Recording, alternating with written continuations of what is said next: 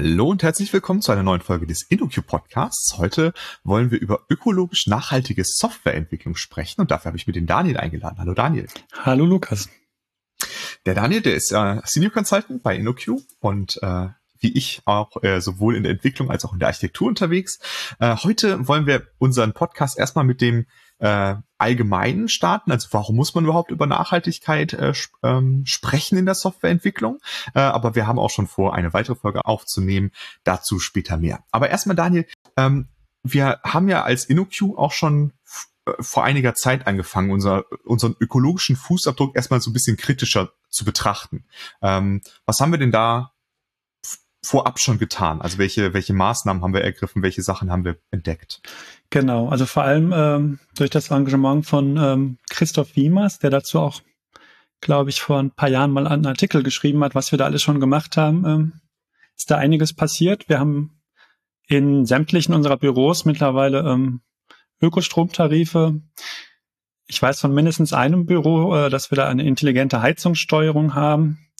Und wahrscheinlich noch wichtiger ist, dass wir auch schon vor der Pandemie angefangen haben, ähm, weniger zu reisen und vor allem aber auch äh, Flüge durch Zugfahrten zu ersetzen. Mhm. Und das ist aber auch so geblieben, denke ich, bisher. Genau, ich glaube, das hat sich jetzt auch durchgesetzt und äh, ich glaube ähm, tatsächlich, dass äh, viele von uns mittlerweile wesentlich mehr remote arbeiten, als sie das äh, früher getan haben. Ähm, aber ich glaube, es ist ja trotzdem so, dass das so ist, dass ähm, als du das Thema dir nochmal angeschaut hast, dass wir da vielleicht äh, uns mit anderen Teilen unserer Arbeit, also auch zu, vor allem mit unserer Entwicklungs- und Architekturarbeit vielleicht nicht so mit beschäftigt haben. Was, was ist dir denn da so aufgefallen? Genau, ähm, wenn man sich mit ökologischer Nachhaltigkeit beschäftigt, dann reicht es eigentlich nicht, nur irgendwie die Reisen zu reduzieren oder im Büro was zu tun. Ähm, denn die Software, die wir entwickeln, die hat eben auch natürlich einen äh, ziemlich großen Einfluss darauf, ähm, wie viele CO2-Emissionen wir zum Beispiel zu verantworten haben, beziehungsweise die Software, wenn sie dann betrieben wird. Mhm. Und ähm, das ist natürlich ein Aspekt, den wir ähm, bisher so nicht ähm, berücksichtigt hatten. Wir haben uns halt darauf beschränkt, halt die Art, wie wir arbeiten, zu verändern. Mhm. Ja. Was, wie würdest du das denn abwägen? Siehst du das ähm, als einen größeren Einflussfaktor oder einen kleineren Einflussfaktor? Das lässt sich leider gar nicht so einfach sagen. Also es hängt auch stark natürlich davon ab, wie viele Nutzer eine Anwendung, die wir entwickeln, zum Beispiel überhaupt hat. Ne? Ähm, wie groß da jetzt der Einfluss ist, ähm, wenn man ähm, diese ökologisch nachhaltig entwickelt, oder das eben nicht tut. Aber grundsätzlich kann man schon sagen, dass ähm, der Einfluss doch essentiell ist, äh, ähm, okay. den, den man da hat. Ähm, also die Software, die wir entwickeln, das ist halt nicht nur ein Produkt. Ähm, und ähm, wenn wir bei allen diesen Softwareprodukten, die wir entwickeln, ähm, ein bisschen mehr auf Nachhaltigkeit achten, ähm, dann hat das schon einen großen Effekt. Mhm. Aber ich vermute mal, es ist ja auch gar nicht so leicht. Also man kann ja jetzt nicht einfach eine, eine Software anschauen, äh, vielleicht noch die Userzahlen dazu nehmen und dann äh, ausrechnen, was der Stromverbrauch ist, oder? Nee, das ist überhaupt nicht einfach, genau. Ähm, vielleicht kommen wir danach auch mal nochmal drauf zu sprechen, wie, wie und ob man sowas überhaupt messen kann. Ähm, grundsätzlich ähm, unterscheidet man halt bei Informationstechnologie ähm, wenn man sich den Energieverbrauch oder auch den Ausstoß von ähm, Treibhausgasen anschaut, ähm, zwischen Effekten erster, zweiter und dritter Ordnung. Mhm. Und ähm, Effekte der ersten Ordnung sind eben, bezieht man sich auf die Energie, die ähm, benötigt wird, um diese Informationstechnologie oder auch Softwareprodukte in unserem Fall zu produzieren und sie zu benutzen. Äh, Effekte der zweiten Ordnung sind eben die direkten Konsequenzen der Nutzung dieser Produkte. Also zum Beispiel, ähm, wenn es das Reiseverhalten von Leuten ändert, dadurch, dass sie eine bestimmte Software nutzen. Mhm. Und Effekte der dritten Ordnung sind so langfristige Anpassungen in der Gesellschaft und Innovationen, die durch IT ermöglicht werden. Und wir beschränken uns jetzt hier auf Effekte erster Ordnung. Das ist eigentlich schon schwierig genug, da die Effekte mhm. zu messen. Okay, also weil für die zweite und dritte Ordnung müsste man ja fast schon irgendwie soziologisch äh, vorgehen, um das zu analysieren. Genau, und ähm, es gibt auch zum Teil Studien, die dann zu überraschenden Ergebnissen kommen. Zum Beispiel, das habe ich jetzt vor kurzem eine Studie gesehen, ähm, die herausgefunden hat, dass Telearbeit, also Remote Work, ähm, tatsächlich nicht zu weniger Reisen, sondern oft zu mehr Reisen bei den entsprechenden Leuten führt. Mhm. Ähm, das ist erstmal nicht intuitiv, aber ähm, die, ähm, da gibt es wahrscheinlich komplexere Wechselwirkungen. Und wahrscheinlich kann man das auch nicht so ganz äh, generell für alle beantworten. Ne? Wahrscheinlich nee. ist es auch so ein Vergleich zwischen Leuten, die vielleicht auch in derselben Stadt äh, wohnen und dann auch äh, dort das Büro haben, im Vergleich zu Leuten, die dann vielleicht für ein Offsite oder so äh, sich mehrfach treffen. Ne? Ja, ich glaube, in dem Fall ist es auch so, dass Telearbeiter dann tendenziell auch eher aufs Land hinausziehen, weil sie ja mhm. nicht mehr in der Nähe des Büros wohnen müssen. Und wenn sie dann mal reisen müssen, ist es umso länger. Mhm. Ja. ja. also als jemand, der auf das Land gezogen ist, äh, kann ich das bestätigen. äh, genau. Okay, aber was, äh, wenn wir jetzt mal diese Aspekte uns so ein bisschen äh, raussortieren und uns auf die erste Ordnung ähm, konzentrieren, was, was kann ich denn tun, um ökologisch nachhaltigere Software zu entwickeln? Ja, ähm, Also es gibt natürlich viele Maßnahmen, die man treffen könnte. Ähm, ich würde jetzt einfach mal anfangen, ähm, ähm, ein paar Prinzipien, die ähm, jemand anders schon destilliert hat, ähm, vorzustellen. Die sind halt ein bisschen mhm. allgemeiner gehalten und ähm, die findet man auf der Website principles.green und ähm, die sind halt unabhängig ähm, im Grunde von der Fachlichkeit, von der Branche, Programmiersprache und so weiter. Und aus denen kann man aber dann wiederum ganz gut konkrete Maßnahmen ableiten. Mhm. Und das erste Prinzip, ähm, das ähm, ist das, der, dass man die Carbon Efficiency, also die Carboneffizienz ähm, maximieren solle. Und diesem Prinzip sind im Grunde alle anderen untergeordnet. Denn darum geht es halt letztendlich, ähm, die ähm, Emissionen von CO2 oder anderen Treibhausgasen eben zu minimieren. Das heißt jetzt nicht, dass man sie irgendwie auf Null bringt. Äh, das ist jetzt hier nicht damit gemeint mit diesem Stil, auch wenn das natürlich wünschenswert wäre. Mhm. Aber es geht eben darum, äh, sie nicht zu verschwenden. Also Anwendungen sollten halt möglichst noch den gleichen Wert liefern und dabei möglichst wenig ähm, CO2 emittieren. Okay. Beziehungsweise eben CO2-Äquivalente ist eigentlich die Metrik, um die es hier geht. Mhm. Weil es ja, ja noch also andere stattdessen Methan ausstoßen würde, wäre das jetzt nicht hilfreich. Ne? Genau. genau, selbstverständlich, äh, ja. Genau, aber das heißt aber, da ist das äh, dieses Prinzip, auf dem basieren die anderen Prinzipien, über die wir jetzt gleich sprechen werden, oder ist das schon in sich ein Prinzip, aus dem man irgendwelche Maßnahmen ableiten kann? Äh, eigentlich kann man aus diesem Prinzip noch nicht so konkrete Maßnahmen mhm. ableiten. Das würde ich halt eher so äh, über den anderen Prinzipien stehend sehen. Ja. Okay, verstehe. Also ich, ich kann mir jetzt mal vorstellen, äh, ich, ich versuche meine Software vielleicht so zu bauen, dass meine Software einfach weniger Strom verbraucht. Vielleicht, weil, also können wir auch gleich mal über Möglichkeiten sprechen, wie das gehen würde. Äh, wäre das jetzt zum Beispiel das erste Prinzip Energy Efficiency, glaube ich, ne? Ja, Energy Efficiency ist halt das zweite Prinzip. Ähm, mhm. Das kann man dann im Grunde als Proxy für Carbon-Effizienz sehen, ähm, mhm. weil halt heutzutage eben doch noch relativ viel ähm, Strom äh, oder auch Energie ähm, eben durch fossile äh, Energieträger ähm, erzeugt wird, also Kohle und Gas. Mhm. Ähm, deswegen heißt es natürlich, je weniger Strom ich verbrauche, ähm, desto besser ist auch eigentlich meine Carboneffizienz. Aber auch, ähm, wenn das nicht der Fall wäre, wenn ich also irgendwie erneuerbare Energien nur benutzen würde, sollte man die natürlich auch nicht verschwenden. Ähm, mhm. Weil auch natürlich die Herstellung von Photovoltaikanlagen, Windkraftanlagen und so weiter ähm, verursacht eben auch CO2-Emissionen. Ich, ich würde sogar noch ergänzen, äh, dass, also wenn wir jetzt diesen Teil mal rausnehmen, ne, also tun wir jetzt mal so, als hätten wir einen äh, Weg gefunden, wirklich äh, äh, CO2-neutral Energie zu erzeugen, mhm. auch wenn man da jetzt die ersten und zweiten und dritte Ordnungseffekte betrachtet. Ähm, dann wäre es ja trotzdem noch so, dass wir irgendwie eine beschränkte Gesamtmenge von Energie haben. Das heißt, wir müssen ja auch dann überlegen, vielleicht versuchen wir weniger Ökostrom auch zu verbrauchen, damit der Ökostrom auch noch für andere Sachen übrig ist. Ne? Das ist ja auch nicht zu unterschätzen, dieser Effekt. Ganz genau. Ähm, da sprichst du einen wichtigen Punkt an und ähm, es ist ja auch so, ähm, vielen ist, glaube ich, gar nicht bewusst, wie viel Strom ähm, Informationstechnologie oder das Internet überhaupt ähm, mhm. benötigt. Kann ich vielleicht mal ein paar Zahlen zu nennen?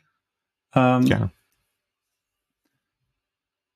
Im äh, Jahr 2010 äh, war der Stromverbrauch durch Informationstechnologie weltweit 2000 ähm, Terawattstunden. Und ähm, Schätzungen zufolge kann das bis 2030 so der Worst Case so auf 8000 Terawattstunden steigen. Mhm. Oder relativ gesehen ist es so, 2012 ähm, war das Internet für 4,7 Prozent des weltweiten Stromverbrauchs verantwortlich. Das ist schon ziemlich viel im Übrigen, ungefähr auf dem Niveau von Deutschland.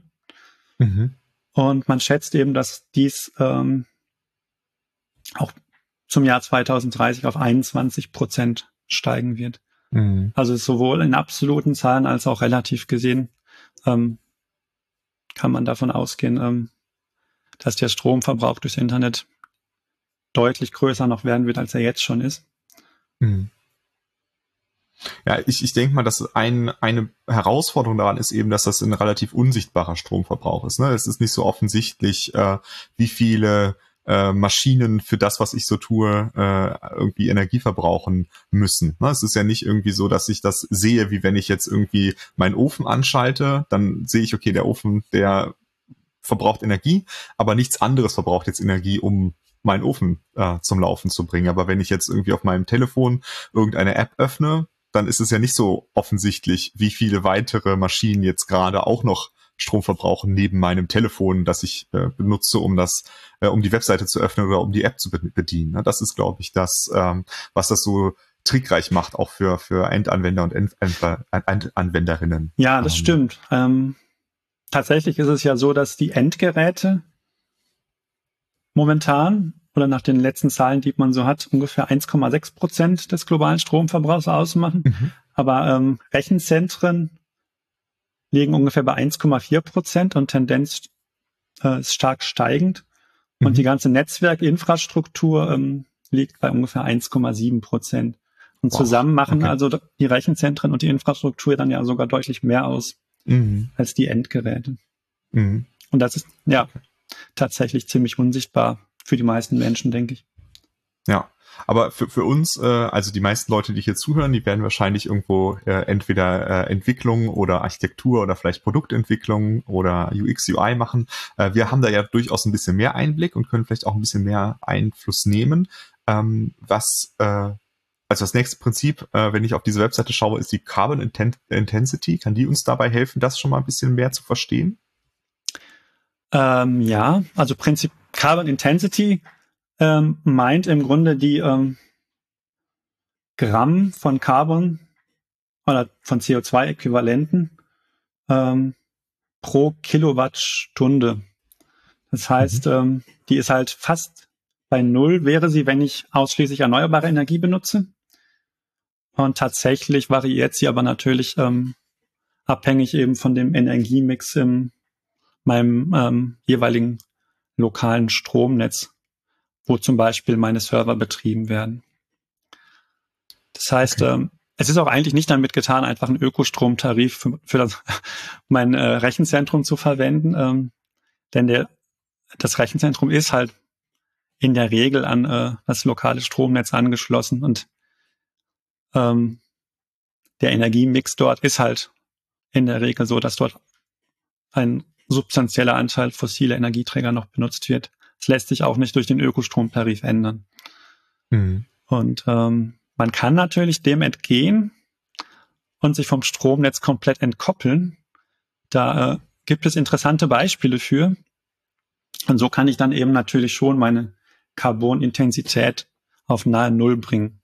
Also nahe Null, weil natürlich trotzdem die Produktion, wie gesagt, von Photovoltaikanlagen oder auch Batterien eben auch ähm, CO2-Emissionen verursacht. Oder auch der Server. Ne? Auch der Server natürlich. Genau. Mhm. Und zwar gibt es diese Webseite ähm, des Slow Tech Magazines. Ähm, die haben halt einen, eine neue Version ihrer Seite gemacht, die eben von einem Server äh, in Barcelona betrieben wird, äh, im Grunde aus dem Apartment des mhm. äh, Betreibers. Und ähm, der Server ist an eine Batterie angeschlossen, an eine kleine Photovoltaikanlage und ist komplett vom Stromnetz abgekoppelt. Mhm. Ähm, das ähm, funktioniert und ähm, über Nacht wird halt in der Regel natürlich dann der Server durch die Batterie betrieben. Tagsüber, wenn die Sonne scheint, ähm, durch die Photovoltaikanlage. Und man kann auf dieser Seite sich auch sogar den aktuellen Ladezustand der Batterie und so angucken. Das ist ganz interessant.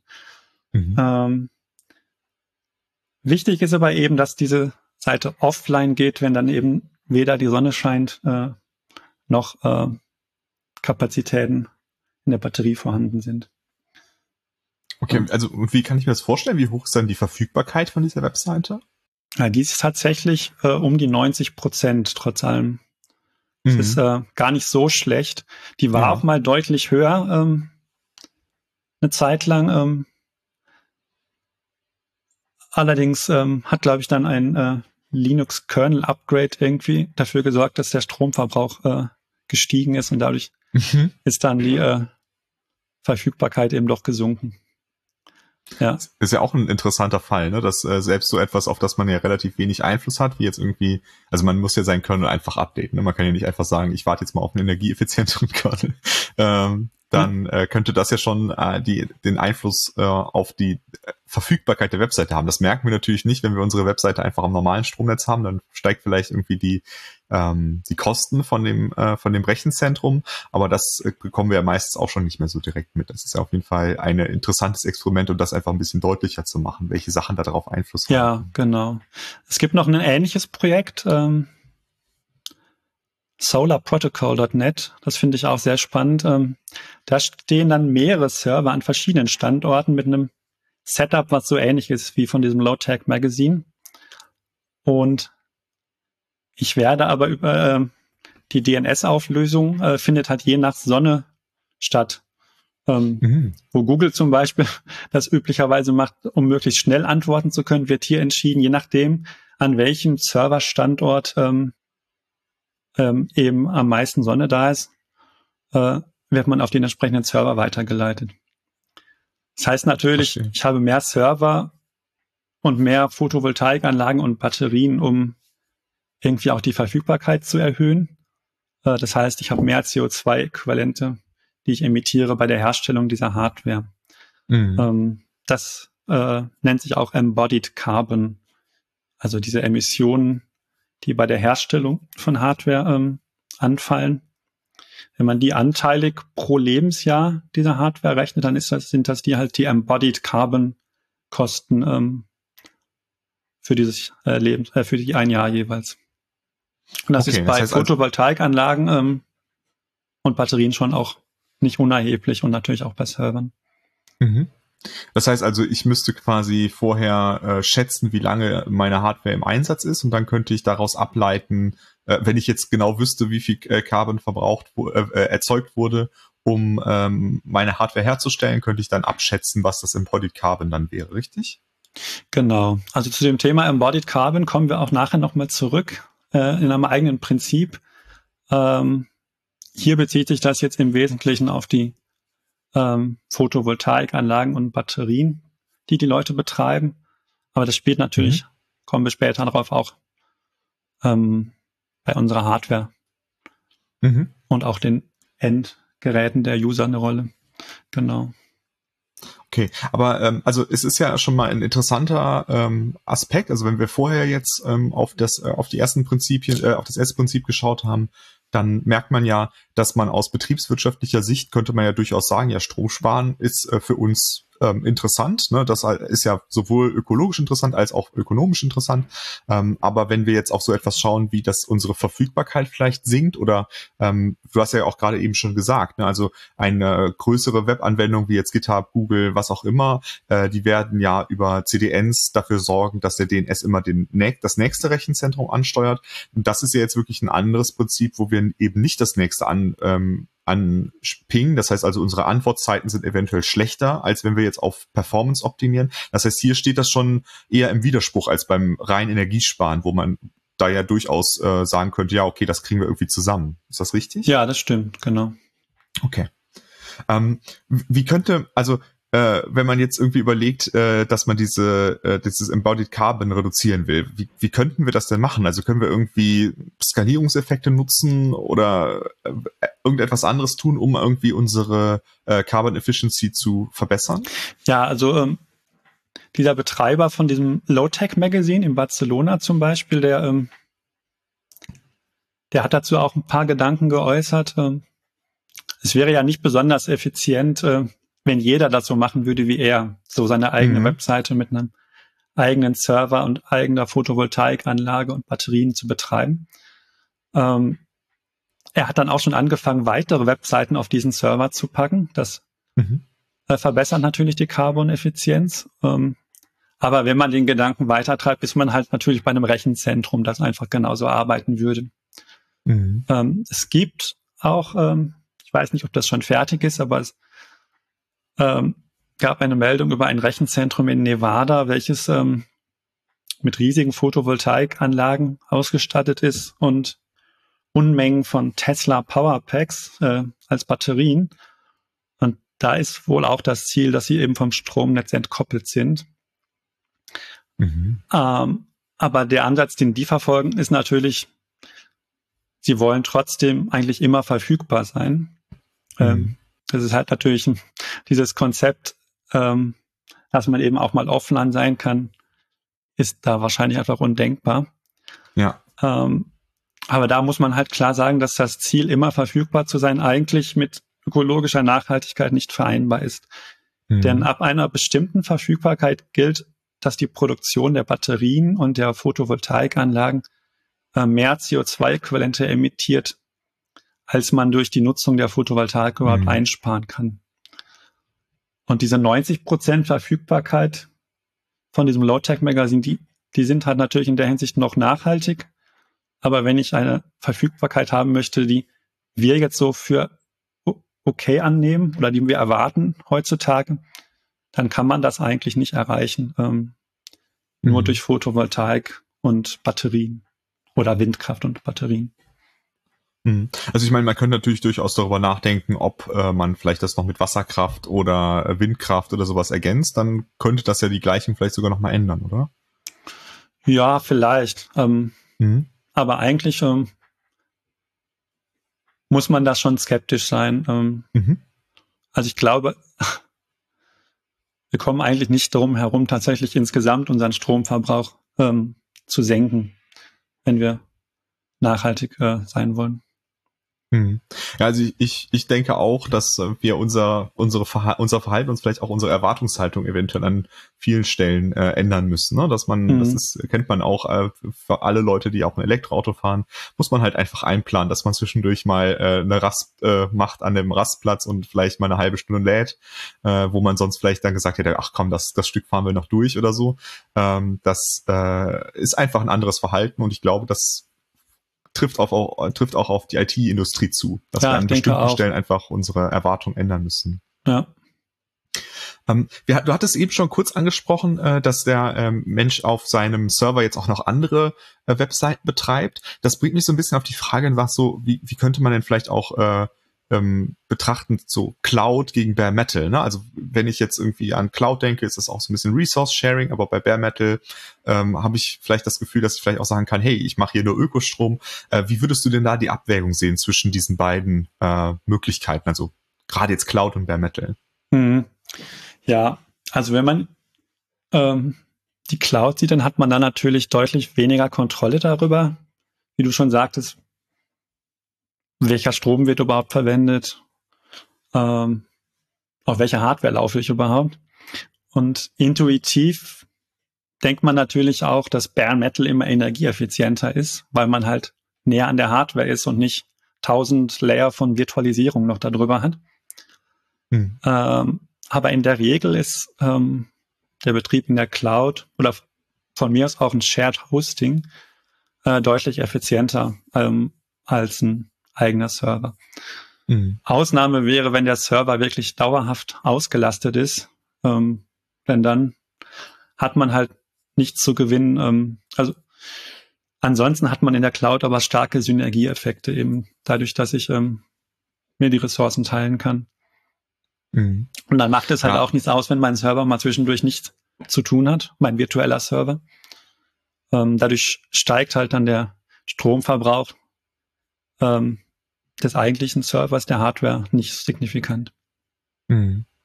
Also ich glaube auch, dass ähm, manchmal unterschätzt wird, äh, welche Effekte auch für ganz kleine Projekte auch sowas wie Shared Hosting haben kann. Also ähm, in äh, meine Homepage beispielsweise, die hat kaum Traffic, ne, weil mhm. kaum jemand geht irgendwie auf meine Homepage. Ähm, jetzt wäre so der der übliche Weg, äh, seine Homepage äh, zu deployen, wenn man äh, in der IT unterwegs ist, vielleicht sowas wie, wie GitHub Pages oder irgendeinen von den CDN-Anbietern zu nehmen und da irgendwie seine statischen Seiten draufzulegen. Äh, ich habe mich aber tatsächlich vor einigen Jahren dafür entschieden, einfach so einen Shared Hoster zu verwenden, äh, der in Deutschland sein, seine Server stehen hat und äh, auf demselben Host laufen noch ganz, ganz viele andere ähm, Projekte von anderen Leuten, die ich überhaupt nicht kenne. Ähm, aber dadurch, dass meine Anforderung so gering ist, ähm, ja, äh, langweilt sich jetzt nicht diese Hardware und die Carbon-Intensität äh, ist nicht vergeudet dafür, dass niemand auf meine Homepage geht, sondern die ähm, liefert einfach andere Webseiten aus. Mhm. Und äh, ich glaube gerade, also klar, das ist jetzt nicht die richtige Lösung, äh, wenn man jetzt irgendwie einen großen E-Commerce-Shop hat, jetzt da so einen Shared Hoster zu benutzen. Aber ich glaube, es ist trotzdem manchmal eine Überlegung wert äh, für so kleinere Projekte, für Sachen, die wirklich wenig Traffic haben oder auch selten Zugriffe haben. Oder vielleicht auch mal, dann kommt vielleicht mal eine, äh, weiß ich nicht, sagen wir jetzt mal, du hast, du schreibst jetzt einen Blog ähm, und äh, ein Blogpost von dir hat jetzt ganz, ganz viel Traffic ähm, und sonst hast du aber wenig Traffic, dann würde das auch beim Shared Hosting meiner Meinung nach relativ effizient funktionieren, weil das müsste ja zufällig auch so sein, dass alle, dass andere Leute, die auch auf diesem Shared Host sind, auch genau zu diesem Zeitpunkt jetzt gerade viele Zugriffe haben, um das jetzt irgendwie äh, zu verhindern. Und ich glaube, da diese dieses, ach, äh, wenn man halt, egal was man hat, man deployt es auf dem CDN, ist vielleicht für solche Sachen einfach nicht der, der richtige Weg, äh, wenn es halt irgendwie was sehr, sehr Einfaches ist. Dann ja, muss das, das nicht unbedingt so. äh, mit, äh, mit so einem großen Werkzeug gearbeitet werden. Ähm, ja. Ich finde auch noch ähm, an der Stelle interessant nochmal den, den Aspekt äh, von äh, CDNs. Ähm, will ich jetzt nicht zu tief drauf eingehen, weil es ist, glaube ich, auch mal noch was, was wir vielleicht in der nächsten Folge nochmal besprechen wollen. Aber auch da ist ja die Frage, wenn ich meine ähm, meine Anwendung verteile auf verschiedene CDN-Knoten, bedeutet das dann, dass auf jedem von diesen CDN-Knoten meine Anwendung dauerhaft läuft? Ähm, oder bedeutet das, dass sie dauer dauerhaft irgendwie Speicherplatz benötigt? Äh, weil das würde ja auch bedeuten, dass wenn ich jetzt mein CDN so aufsetze, dass es auch in Australien funktioniert, aber niemand auf der Welt geht in, von Australien aus auf meine Webseite oder vielleicht nur einmal im Jahr, dann sollte ich mir ja schon die Frage stellen, ist es dann äh, der richtige Weg, dafür meine Website auf diesen CDN-Knoten zu deployen. Ne? Das kommt dann auch wieder ein bisschen drauf an, wie dieses CDN funktioniert, und, weil die machen ja auch sehr viel Resource-Sharing, äh, ganz klar. Ähm, aber äh, ich glaube, darüber sollten wir halt auch mal so ein bisschen nachdenken, bevor wir immer äh, diesem äh, Techie-Drang äh, folgen, äh, unsere Webseiten irgendwie weltweit verteilt und was weiß ich zu bauen. Ne? Weil das ja, halt auf jeden Fall. Ähm, also es ist halt selten eine Lösung, die immer richtig ist. Ne?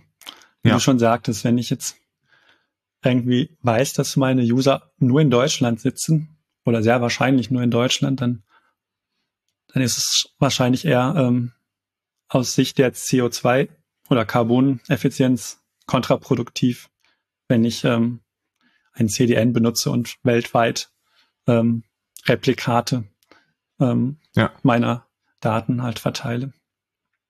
Genau. Ja. Das denke ich auch. Wir, wir hatten eben jetzt schon über die Carbon-Intensität äh, gesprochen und da hast du auch gesagt, irgendwie, ja, wir müssten gucken, wie ist die denn lokal? Kann ich das denn rausfinden, wie die Carbon-Intensität in meiner Stadt oder meinem Dorf ist? Oder wie funktioniert ja, das? Ja, ganz so lokal kann man das nicht. Ähm, mhm. Zumindest ähm, wüsste ich das jetzt nicht für Deutschland, aber es gibt halt verschiedene Anbieter, die ähm, für Regionen oder Länder ähm, die aktuelle ähm, Carbon-Intensität erfassen und die auch Vorhersagen machen ähm, für die kommenden Stunden äh, mittels Machine Learning.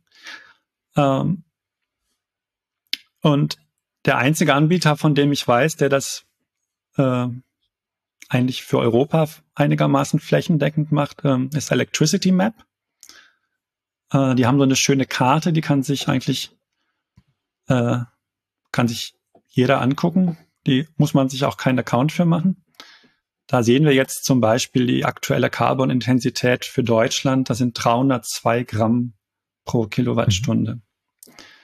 Wir sehen auch, dass wir einen Anteil von 58 Prozent erneuerbare Energien aktuell zum Beispiel haben. Und man sieht auch, wie viel ähm, Strom jeweils ähm, und auch wie viel Carbon-Intensität exportiert wird in andere Länder und so weiter. Das ist ganz spannend. Aber diese Karte ist natürlich im Grunde für uns jetzt ganz nett, ähm, hilft uns aber nicht ähm, irgendwie kurzfristig Entscheidungen zu treffen. Dafür haben solche Anbieter und eben auch Electricity Map äh, eine API, die eben die aktuelle Carbon-Intensität und die ähm, vorhergesagte für die nächsten Stunden ähm, ähm, zurückgibt. Das ist mhm. eine kommerzielle API ähm, und die wird aber tatsächlich auch ähm, unter anderem auch von Google genutzt. Ähm, die ähm, machen etwas, das nennt sich Demand Shifting. Also energieintensive Aufgaben werden an einen Zeit oder an einen Ort verlegt, äh, wo dann geringe Carbon-Intensität ist. Äh, das kann sich auch echt lohnen, denn ähm, zum Beispiel ähm, wird durch das ähm, Trainieren eines typischen äh, Natural Language Processing Deep Learning Modells ähm, circa 284 Tonnen CO2-Äquivalente emittiert. Das ist schon wow. ganz schön viel. Ja. Und dieses ähm, Demand Shifting, also die Aufgabe, vielleicht ähm, nicht immer an, einer, an einem bestimmten Zeitpunkt auszuführen oder an einem bestimmten Ort, sondern eben da flexibel zu sein, das kann laut einer Studie so zwischen 45 und 99 Prozent der Emissionen wow. äh, einsparen. Das ist schon beeindruckend. Definitiv. Das hätte ich jetzt nicht gedacht. Okay. Interessant. Aber ähm, um, um also das ist, ist ja der, der eine Aspekt. Ähm, wir hatten eben auch schon ein bisschen über Embodied Carbon gesprochen und äh, da sind wir jetzt vor allem auch irgendwie über, haben wir jetzt über so Sachen gesprochen wie Batterien und Photovoltaik, ähm, aber auch unsere Server, Laptops, Tablets, was auch immer, die haben ja auch alle ähm, Embodied Carbon. Ähm, sind äh, kann man, wird das überschätzt oder unterschätzt? Also ähm, verbraucht, habe hab ich viel Embodied Carbon in meinem Notebook oder in, mein, in meinem iPhone oder sowas? Also das wird eher unterschätzt, würde ich sagen. Mhm. Bei Servern ist es, glaube ich, nicht ganz so dramatisch. Ähm, die haben auch in der Regel eine etwas längere Lebenszeit ähm, als so Consumer-Geräte.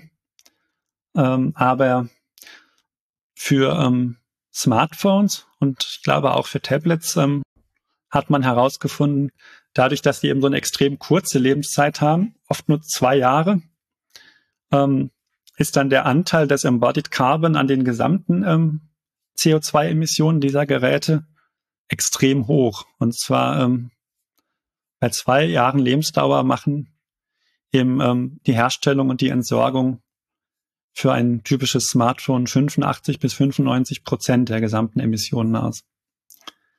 Und der Rest ist eben das Aufladen dieser Geräte.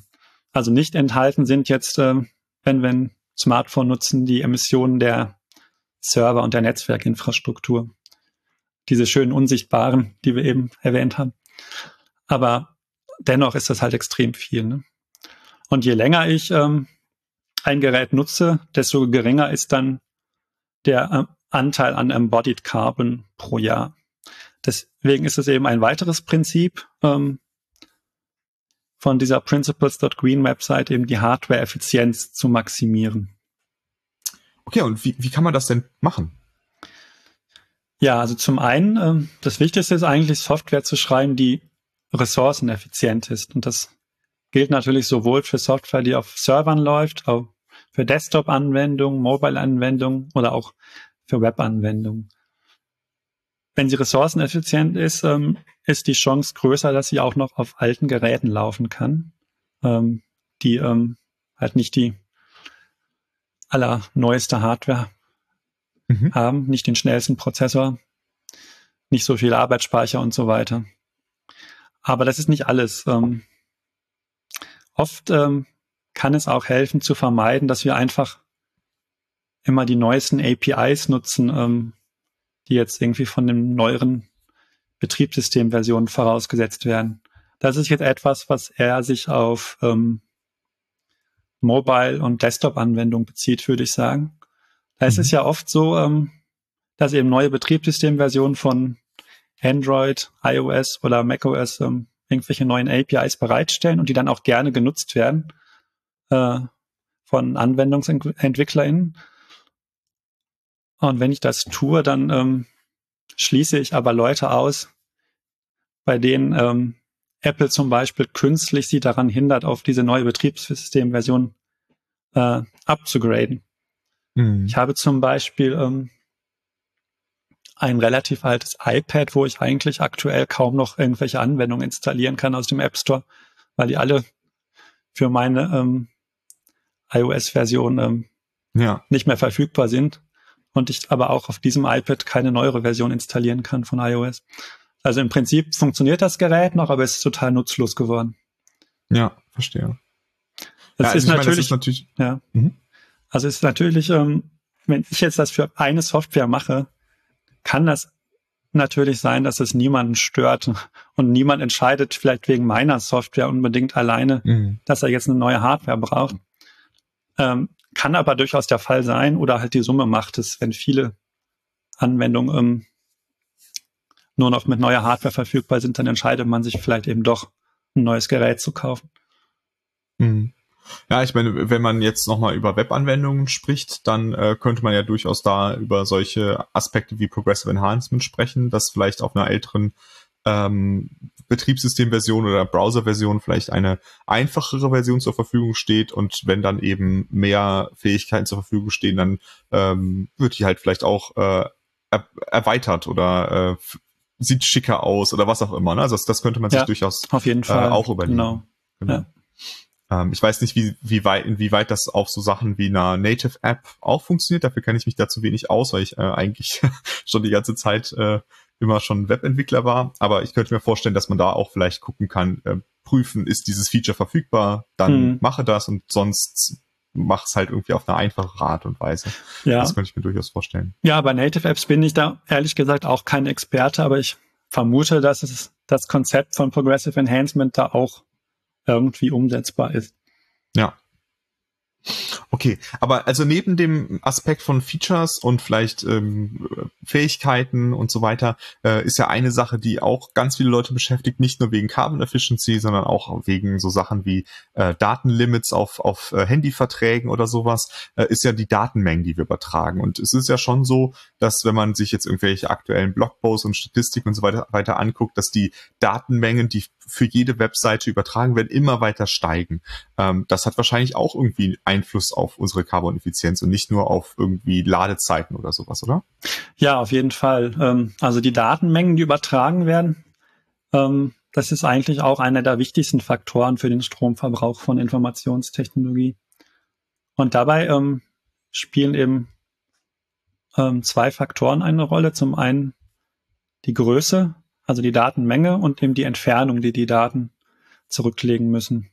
Wir hatten ja eben schon mal kurz das Thema ähm, CDNs ähm, erwähnt, womit man versucht, die Entfernung zu reduzieren. Ähm,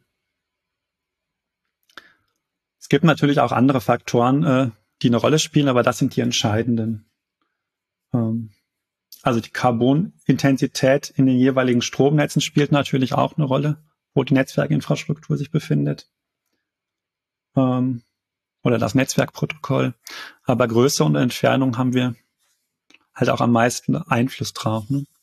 Mhm. Und ähm, interessant ist dann eben zu schauen, wie viele ähm, Gramm CO2-Äquivalente ähm, werden denn so im Schnitt emittiert pro, sagen wir mal, pro Gigabyte übertragener Daten.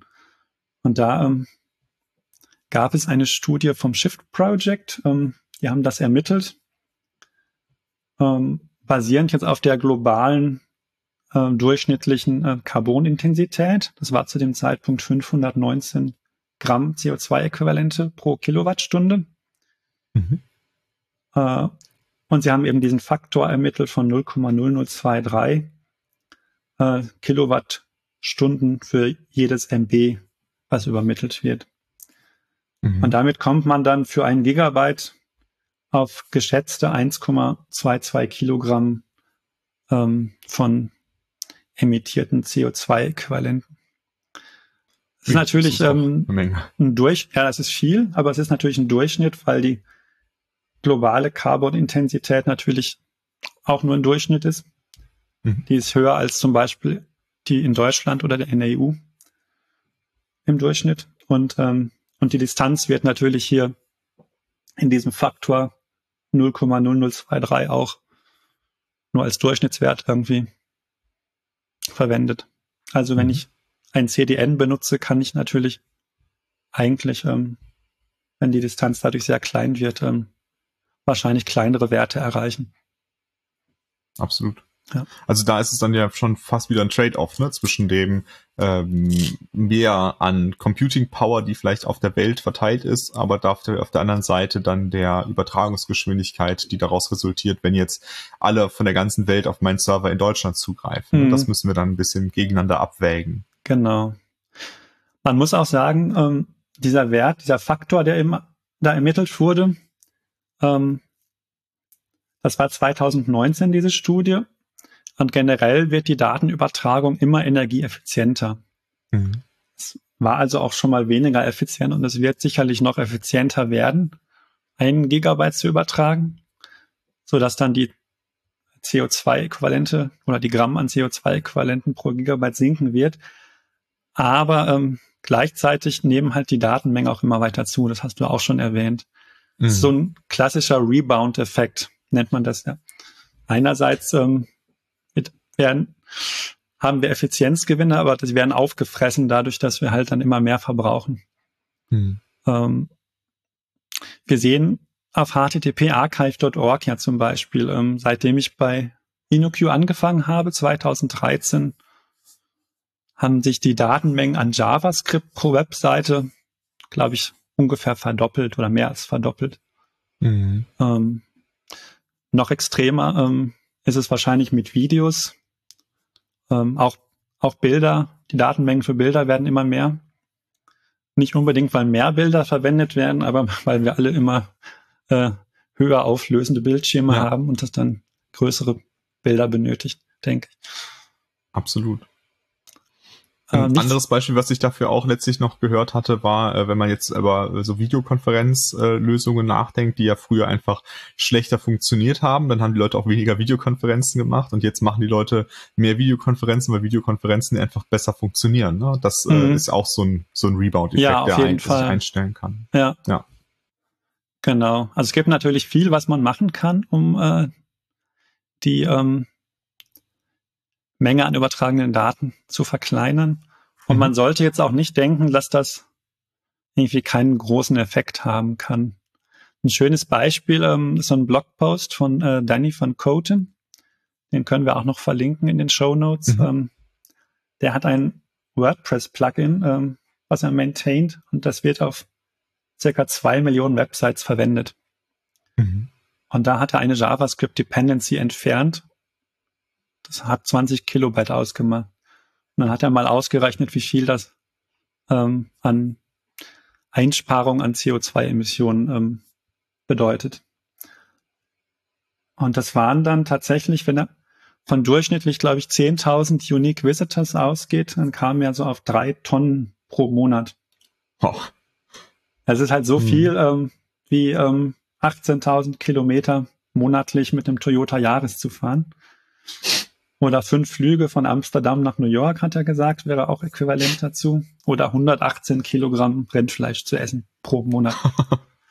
Und das ist natürlich hier einfach durch die große äh, Installationsbasis, ne? Zwei Millionen mhm. Websites verwenden das, aber die 20 Kilobyte klingen halt erstmal winzig klein. Mhm. Aber gerade wenn man Softwareprojekte hat, die halt wirklich von vielen Leuten genutzt werden, dann sieht man durch dieses Beispiel, dass der Effekt doch ziemlich groß sein kann. Absolut. Na klar, das, das werden wir nicht einsparen können, indem wir 20 Kilobyte auf unserer Homepage einsparen, äh, die äh, fünf Visitor pro Monat hat oder so. Ja, ne? oder bei einer Intranet-Anwendung macht es wahrscheinlich genau. auch wenig Sinn. Ja. Aber bei einer Homepage von, einer, von einem Unternehmen oder so, das vielleicht viele Leute hat, die da drauf gehen, da ist es dann schon wieder was anderes. Ne? Und klar, und um, umso mehr es dann ist, wenn man dann Libraries baut und so weiter, kann ich mir gut vorstellen, dass es da sich schnell einfach äh, potenziert, äh, was mhm. man da an Einsparungen hat. Ja. Ähm, wir, wir, haben, wir haben im Podcast ja schon mal auch über so verschiedene Möglichkeiten äh, gesprochen, Datenmengen äh, zu sparen. Wir werden darauf auch nochmal eingehen in einer, in einer weiteren Episode. Ähm, aber ein Aspekt, der mich dabei auch mal so ein bisschen interessiert ist, das ist ja nicht alles immer im Einflussbereich von Leuten, die in Entwicklung äh, oder in äh, Architektur oder in Operations sind, sondern auch durchaus in den Bereichen vielleicht Produktentwicklung oder UX, UI. Ähm, Hast du da Beispiele, wo man da vielleicht ähm, Einsparungen machen kann für Datenmengen? Ja, ähm, also zum einen könnte man natürlich schon auf äh, Produktdesign-Ebene entscheiden, dass man deutlich weniger Bilder verwenden möchte oder auch Videos. Tja, Videos sind ja eigentlich noch schlimmer. Mhm. Oder dass man eben statt Fotos vielleicht mehr auf Illustrationen setzt. Dann kann man nämlich SVG verwenden, was eben auch deutlich ähm, kleiner dann in der Regel ist, als, als Fotos zu übertragen. Man könnte monochrome Bilder verwenden oder wie dieses Low-Tech Magazine, das bei dieser Solar-Variante gemacht hat. Ich könnte für die Bildkompression Dithering, also Fehlerdiffusion verwenden. Das macht die Bilder extrem klein, hat aber eben auch einen visuellen Effekt, den die dann mhm. in diesem Fall bewusst nutzen, machen die quasi zu ihrem Corporate Design ein Bestandteil davon, eben diesen Look. Wenn ich Fotos habe mit einer sehr geringen Schärfentiefe, kann das auch schon die ähm, Dateigröße eigentlich um bis zu 50 Prozent verkleinern. Das fand ich auch beeindruckend. Mhm. Oder ähm, in diesem Low Impact Manifesto, was wir vielleicht auch noch verlinken können später, ähm, mhm. da wird unter anderem auch gesagt, man soll auf Webfonts verzichten, man soll nur auf Systemfonts zurückgreifen, um ähm, eben Datenübertragung zu vermeiden. Und das sind alles natürlich Dinge, ähm, die können wir nicht einfach als EntwicklerInnen machen, sondern das muss halt ähm, im Produktdesign, in der User Experience und zum Teil auch im Marketing wahrscheinlich äh, entschieden werden, sowas. Absolut. Mir fällt da auch, äh, also selbst wenn man jetzt sagt, ähm, also viele Firmen äh, benutzen ja auch ihren Font so ein bisschen auch als Wiedererkennungswert und werden vielleicht nicht unbedingt auf Webfonts verzichten können, äh, aber auch da gibt es ja auch verschiedene Möglichkeiten, Einsparungen zu machen. Vielleicht kann man äh, sich sowas anschauen wie ein Variable Font, der eben ähm, eine Font-Datei eben auf verschiedene Art und Weisen ausgespielt werden kann, verschiedenen Breiten und so weiter, dass man nicht verschiedene Webfonts ausliefern äh, muss. Und das ist ja einfach eine Wahl, die man trifft, wenn man den Font auswählt. Ne? Das, mhm. das schränkt dann die Wahl schon enorm ein. Ähm, ja. Absolut. Also vor vier oder fünf Jahren wäre die Auswahl null gewesen. Mittlerweile gibt's halt schon ein paar mehr äh, Variable Fonts, aber das könnte ich mir durchaus vorstellen, ne? dass wenn man da jetzt als, als Marke sich dann für einen Font entscheidet, der eben ein Variable Font ist, dass man damit auch schon wieder spart äh, an ja. verschiedenen Stellen, weil man es ja auch an verschiedenen Stellen seinen Font wieder einsetzt. Genau. Oder man braucht vielleicht auch nicht irgendwie vier verschiedene Font-Weights und so weiter. Mhm. Ähm, da kann man schon eigentlich viel einsparen. Aber genau. das sind halt Entscheidungen in der äh, User Experience Design. Absolut. Verantwortung Absolut. eigentlich, genau. Genau. Und natürlich äh, gibt da auch keine Antwort, die für alle passt, ne? aber äh, da ja. sollte man zumindest mal drüber nachgedacht haben, ne? dass ja. man auch an den Stellen Stellschrauben hat, an denen man schrauben ja, kann. Ja, auf jeden Fall.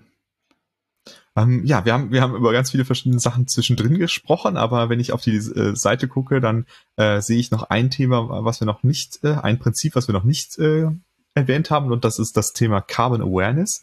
Magst du uns dazu noch etwas erzählen? Ja, gerne.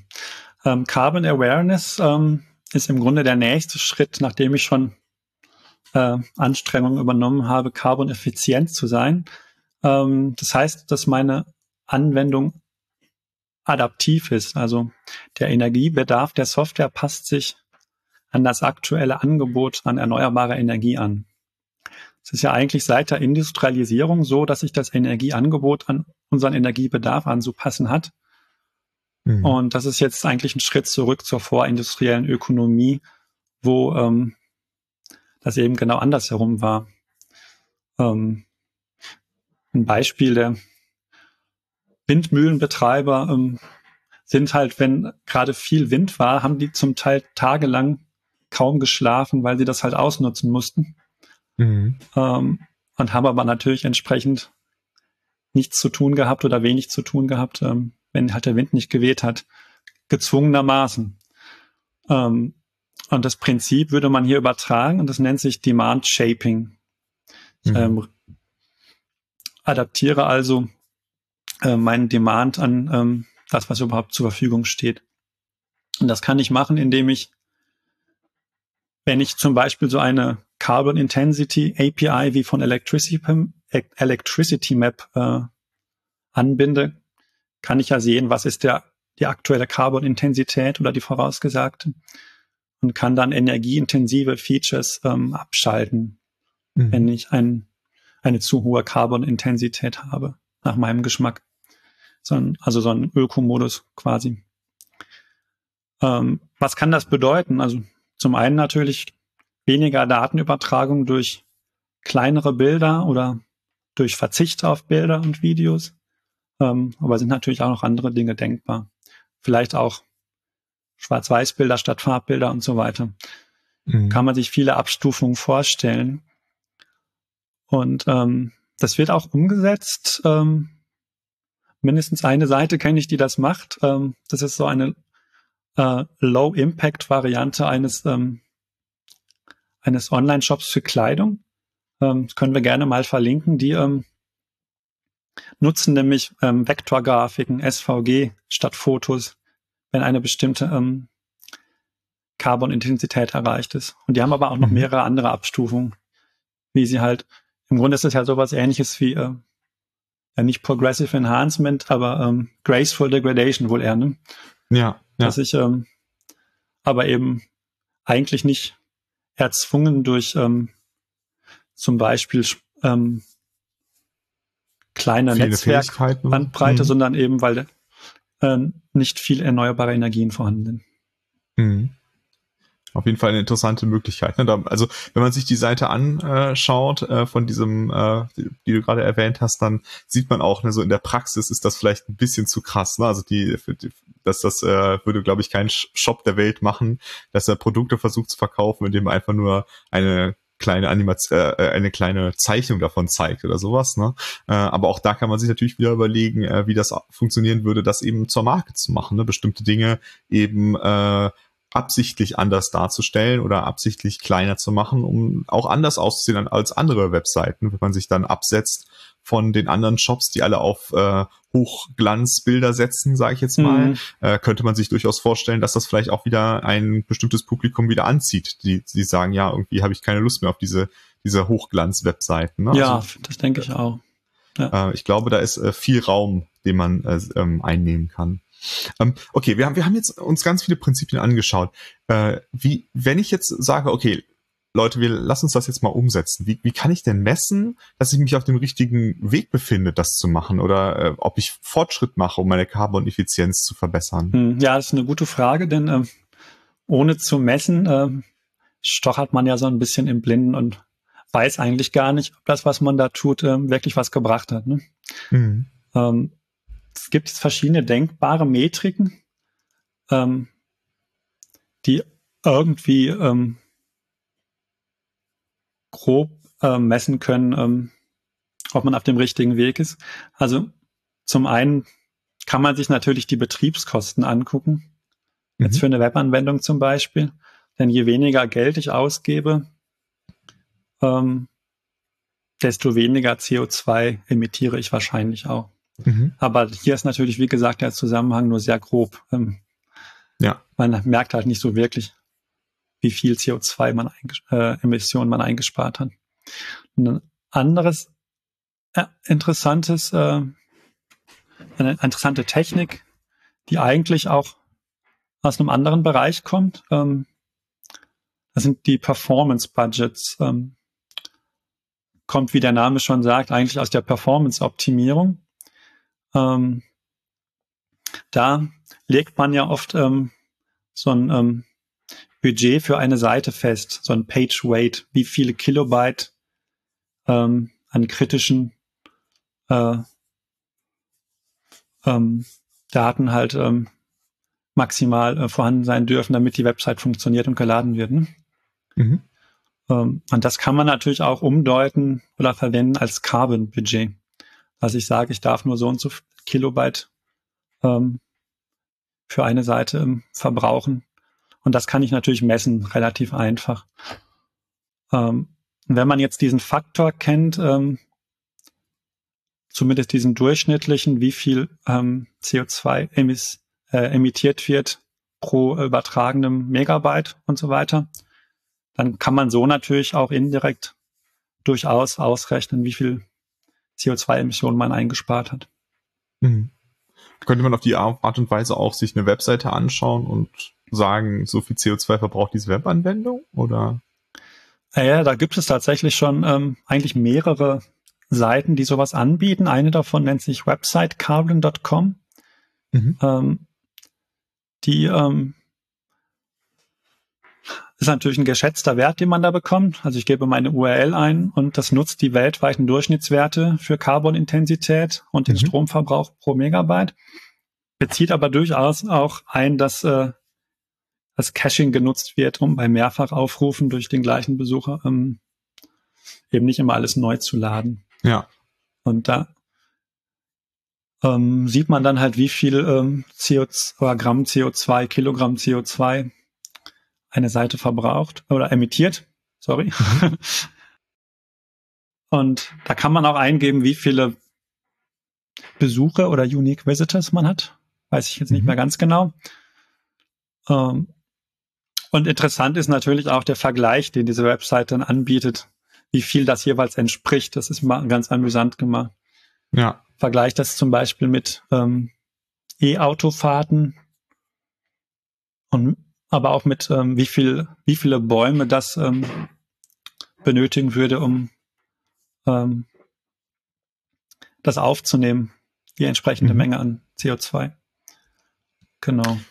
Und, und auf der anderen Seite der Gleichung, wenn man jetzt nochmal irgendwie sagt, wir benutzen irgendwie Google Cloud oder AWS oder so, kann ich da auch mir so eine Schätzung holen oder geht das nur, wenn ich ein eigenes Rechenzentrum habe? Ja, das tatsächlich ist das ein ziemlich neues Feature, ähm, sowohl in Google Cloud als auch in ähm, AWS ähm, gibt es mittlerweile so Dashboards oder Reports, ähm, wo man sich eben anschauen kann, wie viele CO2-Emissionen man zu verantworten hat in dem jeweiligen mhm. Account.